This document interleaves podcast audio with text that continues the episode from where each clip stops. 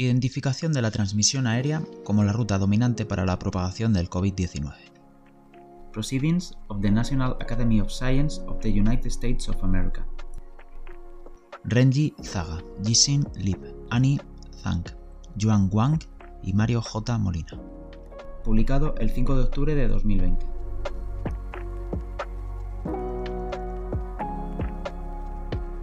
Se han implementado varias medidas de mitigación para combatir la pandemia de la enfermedad del coronavirus 2019, COVID-19.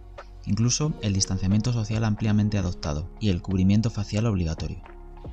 Sin embargo, evaluar la efectividad de estas prácticas de intervención depende de la comprensión de la transmisión del virus, que sigue siendo incierta. Aquí mostramos que la transmisión aérea es muy virulenta y representa la ruta dominante para propagar la enfermedad. Al analizar la tendencia y las medidas de mitigación en Wuhan, China, Italia y la ciudad de Nueva York del 23 de enero al 9 de mayo de 2020, ilustramos que los impactos de las medidas de mitigación son discernibles a partir de las tendencias de la pandemia. Nuestro análisis revela que la diferencia con y sin cobertura facial obligatoria representa el factor determinante en la configuración de las tendencias pandémicas en los tres epicentros. Esta medida de protección por sí sola redujo significativamente el número de infecciones, es decir, en más de 75.000 en Italia, del 6 de abril al 9 de mayo, y más de 66.000 en la ciudad de Nueva York, del 17 de abril al 9 de mayo. Otras medidas de mitigación, como el distanciamiento social implementadas en Estados Unidos, son insuficientes por sí mismas para proteger al público.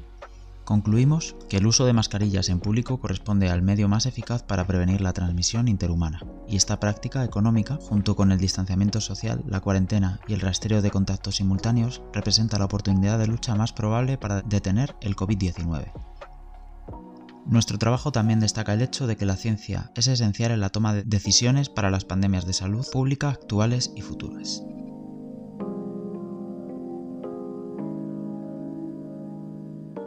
El nuevo brote de coronavirus, que fue declarado pandemia por la Organización Mundial de la Salud el 11 de marzo de 2020, ha infectado a más de 4 millones de personas y ha causado casi 300.000 muertes en 188 países. Se están realizando esfuerzos intensivos en todo el mundo para establecer tratamientos efectivos y desarrollar una vacuna para la enfermedad. El nuevo coronavirus, denominado coronavirus 2 del síndrome respiratorio agudo severo, SARS-CoV-2, pertenece a la familia del patógeno responsable de la enfermedad respiratoria relacionada con el brote de 2002-2003, SARS-CoV-1.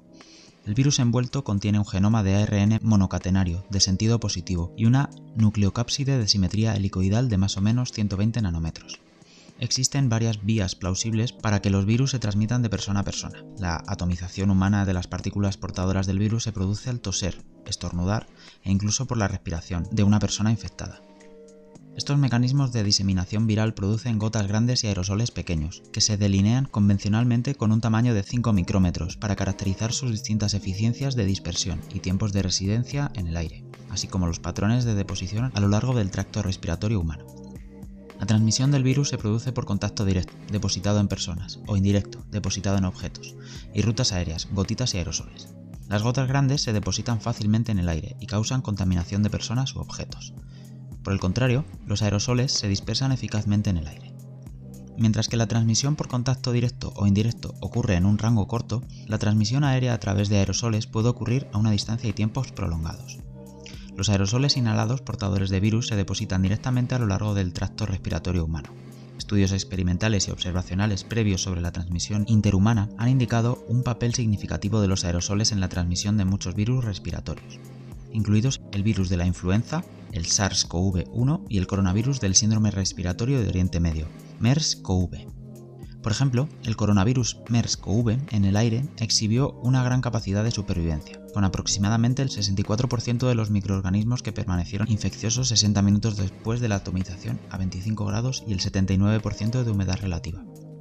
Por otro lado, se produjo una rápida descomposición del virus, con tan solo un 5% de supervivencia durante un procedimiento de 60 minutos a 38 grados y un 24% de humedad, lo que indica inactivación. Estudios experimentales recientes han examinado la estabilidad del SARS-CoV-2, mostrando que el virus permanece infeccioso en aerosoles durante horas y en superficies hasta días, probable que varios parámetros influyan en la supervivencia y la liberación de microorganismos en el aire, incluida la temperatura, la humedad, la resistencia microbiana a las tensiones físicas y biológicas externas y la radiación solar ultravioleta. La transmisión y la infectividad de los virus transportados por el aire también dependen del tamaño y el número de concentraciones de aerosoles inhalados, que regulan la cantidad, dosis y el patrón de deposición respiratoria. Con la respiración nasal típica, es decir, a una velocidad de más o menos un metro por segundo, la inhalación de virus en el aire conduce a un depósito directo y continuo en el tracto respiratorio humano. En particular, los aerosoles finos, es decir, partículas de menos de 2,5 micras, PM2,5, penetran profundamente en el tracto respiratorio e incluso llegan a otros órganos vitales. Además, la diseminación viral depende de las etapas de la infección y varía entre portadores sintomáticos y asintomáticos. Un hallazgo reciente mostró que la carga viral más alta en el tracto respiratorio superior ocurre al inicio de los síntomas, lo que sugiere el pico de infecciosidad en o antes del inicio de los síntomas y una transmisión asintomática sustancial del SARS-CoV-2. El brote de COVID-19 es significativamente más pronunciado que el del SARS de 2002-2003, y la enfermedad continúa propagándose a un ritmo alarmante en todo el mundo, a pesar de las medidas extremas tomadas por muchos países para contener la pandemia. El enorme alcance y la magnitud del brote de COVID-19 reflejan no solo una naturaleza altamente contagiosa, sino también una transmisión extremadamente eficiente del SARS-CoV-2. Actualmente, los mecanismos para propagar el virus siguen siendo inciertos, particularmente considerando la contribución relativa del contacto frente a las rutas de transmisión por aire a esta pandemia global. Sin embargo, la evidencia epidemiológica y experimental disponible implica la transmisión aérea del SARS-CoV-2 a través de aerosoles como una ruta potencial para la propagación de la enfermedad.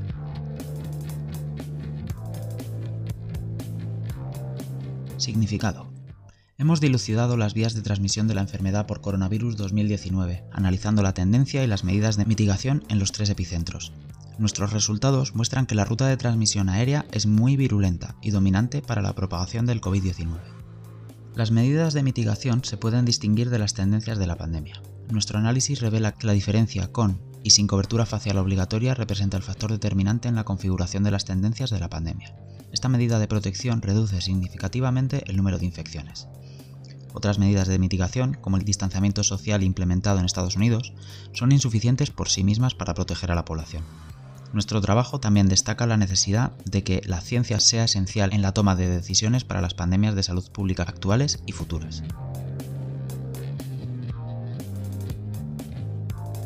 Distintas tendencias pandémicas en los tres epicentros.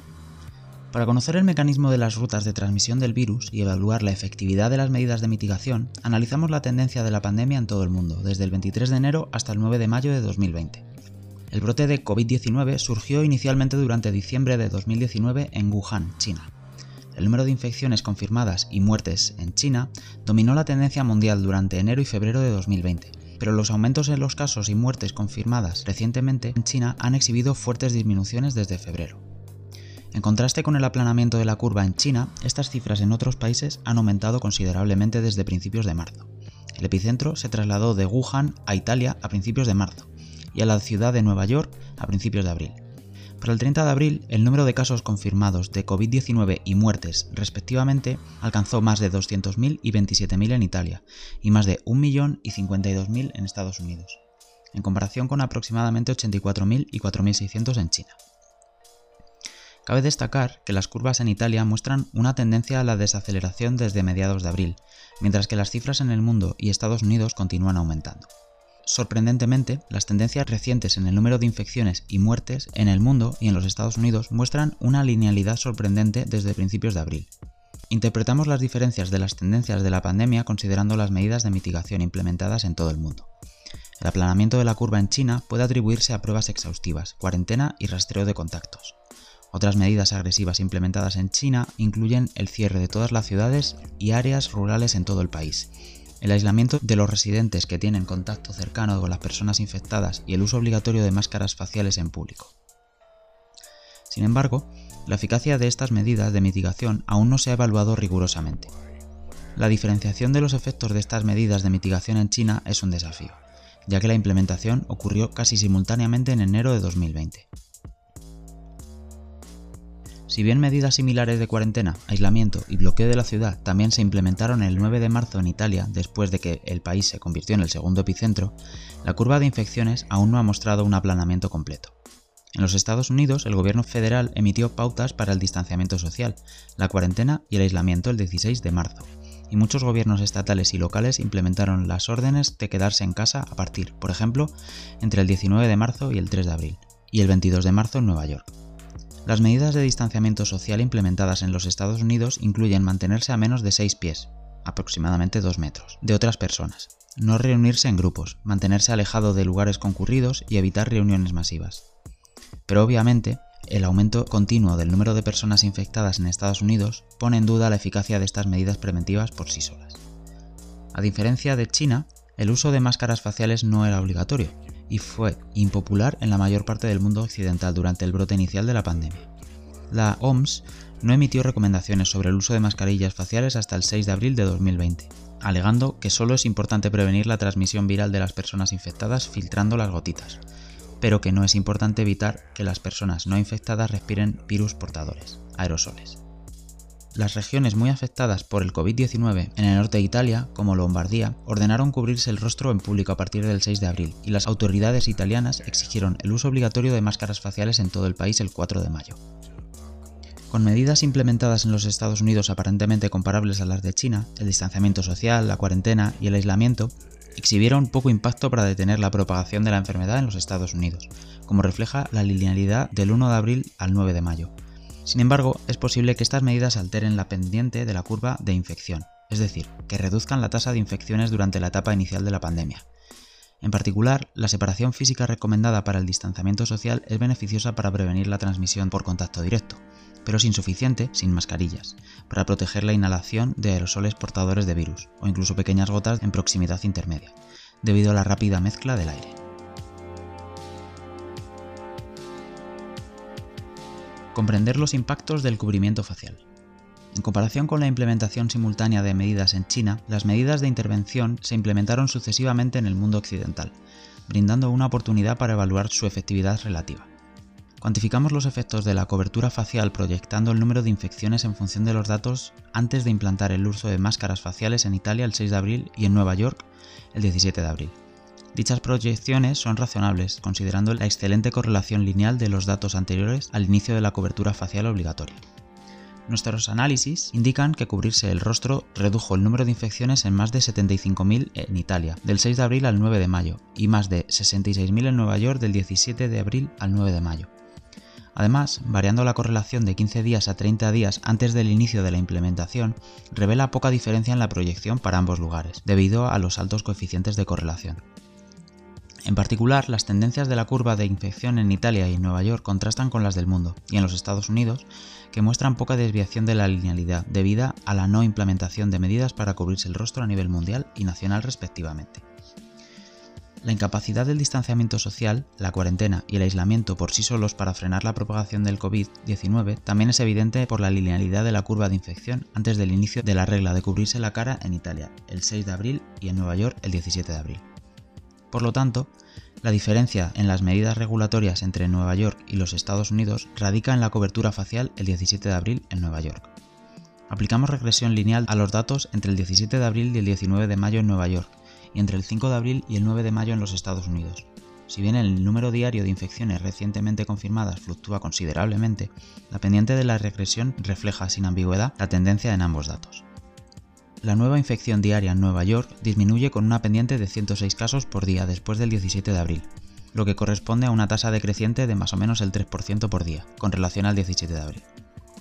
A modo de comparación, las nuevas infecciones diarias en los Estados Unidos, excluido el estado de Nueva York, aumentan con una pendiente de 70 casos por día después del 4 de abril, lo que corresponde a una tendencia creciente de más o menos el 3% por día, en relación con el 5 de abril.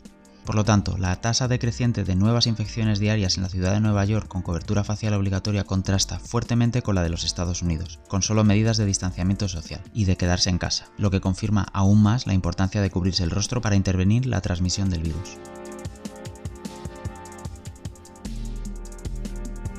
Transmisión aérea dominante. Además, aclaramos la contribución de la transmisión aérea al brote del COVID-19, comparando las tendencias y medidas de mitigación durante la pandemia en todo el mundo y considerando las rutas de transmisión del virus.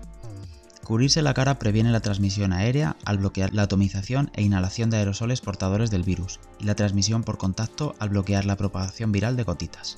Por otro lado, El distanciamiento social, la cuarentena y el aislamiento, junto con la desinfección de manos, minimizan la transmisión por contacto, directa o indirecta, pero no protegen contra la transmisión aérea. Con el distanciamiento social, la cuarentena y el aislamiento en todo el mundo y en los Estados Unidos desde principios de abril, la transmisión aérea representa la única ruta viable para propagar la enfermedad, cuando no se implementa la cobertura facial obligatoria. De manera similar, la transmisión aérea también contribuye de manera predominante al aumento lineal de la infección antes del inicio de la cobertura facial obligatoria en Italia y Nueva York. Por lo tanto, la función única de cubrirse el rostro para bloquear la atomización y la inhalación de aerosoles portadores de virus explica la reducción significativa de las infecciones en China, Italia y Nueva York, lo que indica que la transmisión aérea de COVID-19 representa la ruta dominante de infección. Las mediciones recientes identificaron el ARN del SARS-CoV-2 en aerosoles en los hospitales de Wuhan y al aire libre en el norte de Italia, lo que desentrañó la probabilidad de transmisión aérea en interiores y exteriores. Dentro de un ambiente cerrado, los aerosoles portadores de virus provenientes de atomización humana se acumulan fácilmente, y los niveles elevados de virus en el aire facilitan la transmisión de persona a persona. La transmisión del virus al aire libre está sujeta a dilución, aunque la acumulación de virus todavía se produce debido al estancamiento en condiciones urbanas contaminadas. La eliminación de partículas portadoras de virus de la atomización humana a través de la deposición depende en gran medida del tamaño con velocidades de sedimentación que oscilan entre los 2,8 por 10 a la menos 5 metros por segundo a 1,4 por 10 a la menos 3 metros por segundo para los tamaños de 1 y 10 micras respectivamente. A modo de comparación, la velocidad del viento típica es de aproximada 1 metro por segundo en interiores y es aproximadamente de 1 metro por segundo horizontalmente y 0,1 metros por segundo verticalmente en el aire estable. En esas condiciones, de interior y exterior, el tiempo de residencia de los aerosoles portadores de virus alcanza horas, debido a la mezcla de aire. También examinamos las condiciones ambientales relevantes para los brotes de Wuhan, Italia y Nueva York.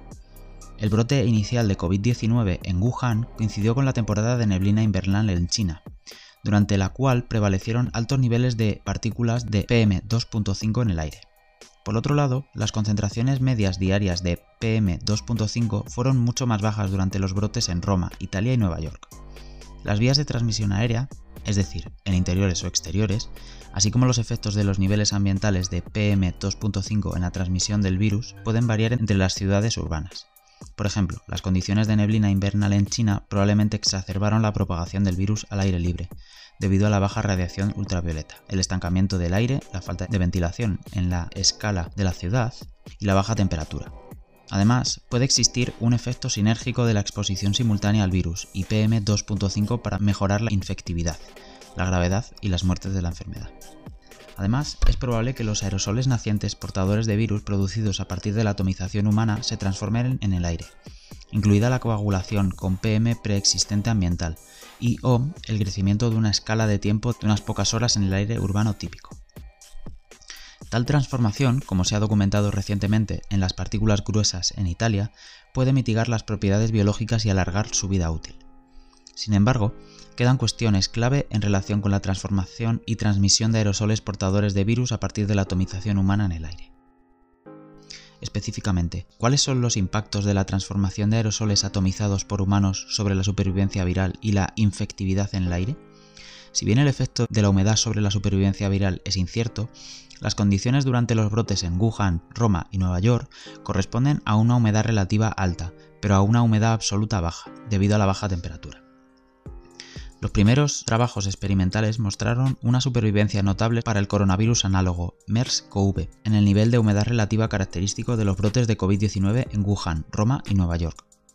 A modo de comparación, la temperatura interior y la humedad relativa suelen oscilar entre 21 y 27 grados y entre 20 y 70% respectivamente.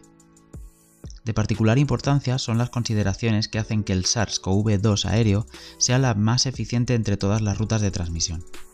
Incluso con la respiración nasal normal, la inhalación de aerosoles portadores de virus da como resultado un depósito profundo y continuo en el tracto respiratorio humano, y esta vía de transmisión generalmente requiere una dosis baja.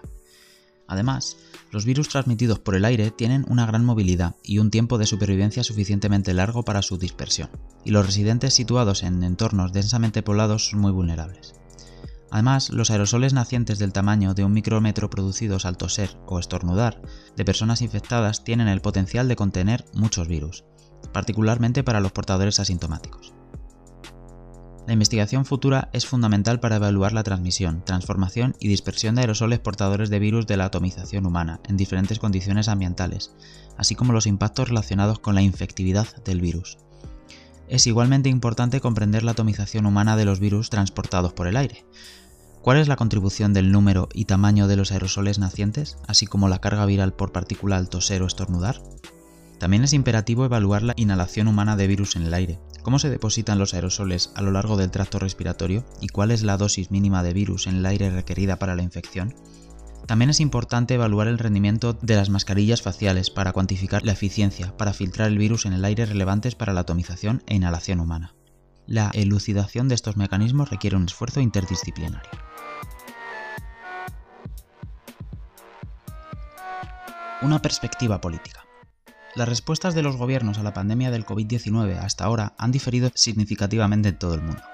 En China se emprendieron acciones rápidas para el brote inicial, como se refleja en la implementación casi simultánea de varias medidas agresivas de mitigación. Por otro lado, la respuesta a la pandemia fue generalmente lenta en el mundo occidental, y la implementación de las medidas de intervención se produjo solo de forma consecutiva. Claramente, la capacidad de respuesta de las medidas de mitigación gobernó la evolución, el alcance y la magnitud de la pandemia a nivel mundial. Frenar el COVID-19 se basa no solo en acciones decisivas y radicales, sino también, críticamente, en el conocimiento científico de las rutas de transmisión del virus, lo que determina la efectividad de las medidas de mitigación. En los Estados Unidos, durante la etapa inicial de la pandemia, se implementaron medidas de distanciamiento social y de quedarse en casa, junto con la desinfección de manos. Estas medidas minimizaron la transmisión por contacto de corto alcance, pero no impidieron la transmisión aérea de largo alcance responsable de la contención ineficiente de la pandemia en los Estados Unidos. Los cubrimientos faciales obligatorios, como los implementados en China, Italia y Nueva York, impidieron eficazmente la transmisión aérea al bloquear la atomización e inhalación de aerosoles portadores de virus y la transmisión por contacto al bloquear la diseminación viral de gotitas.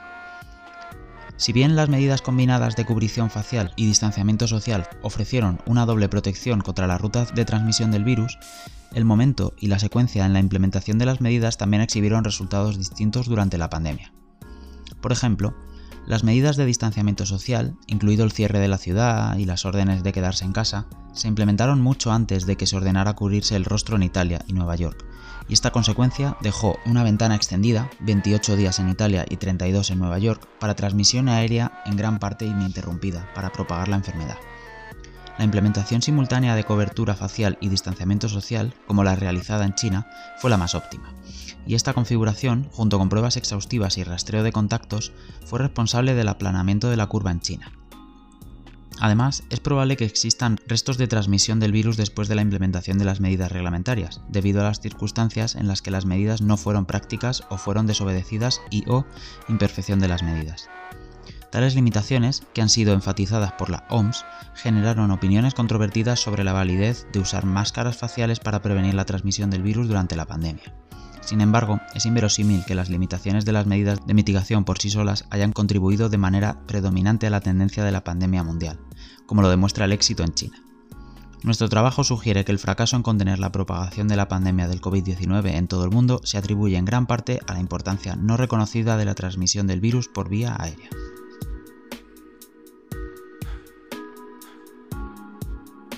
Conclusiones.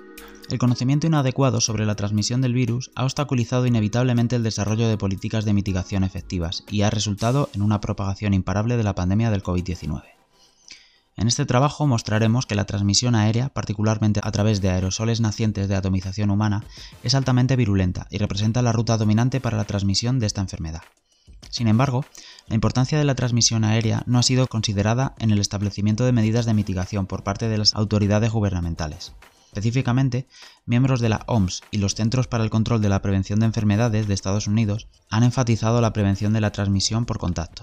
Tanto la OMS como la CDC han ignorado en gran medida la importancia de la ruta de transmisión aérea. Las medidas de mitigación actuales, como el distanciamiento social, la cuarentena y el aislamiento implementados en los Estados Unidos, son insuficientes por sí mismas para proteger al público. Nuestro análisis revela que la diferencia con y sin cobertura facial obligatoria representa el factor determinante en la configuración de las tendencias de la pandemia en todo el mundo. Concluimos que el uso de máscaras faciales en público corresponde al medio más efectivo para prevenir la transmisión interhumana, y esta práctica económica, junto con pruebas extensivas, cuarentena y el rastreo de contactos, representa la oportunidad de lucha más probable para detener la pandemia de COVID-19, antes del desarrollo de una vacuna. También es importante enfatizar que la ciencia sólida debe comunicarse de manera efectiva a los responsables políticos y debe construir la base principal en la toma de decisiones en medio de esta pandemia. La implementación de políticas sin una base científica podría tener consecuencias catastróficas, particularmente a la luz de los intentos de reabrir la economía en muchos países. Claramente, la integración entre ciencia y política es crucial para la formulación de respuestas de emergencia efectivas por parte de los responsables políticos y la preparación del público para las pandemias de salud pública actuales y futuras.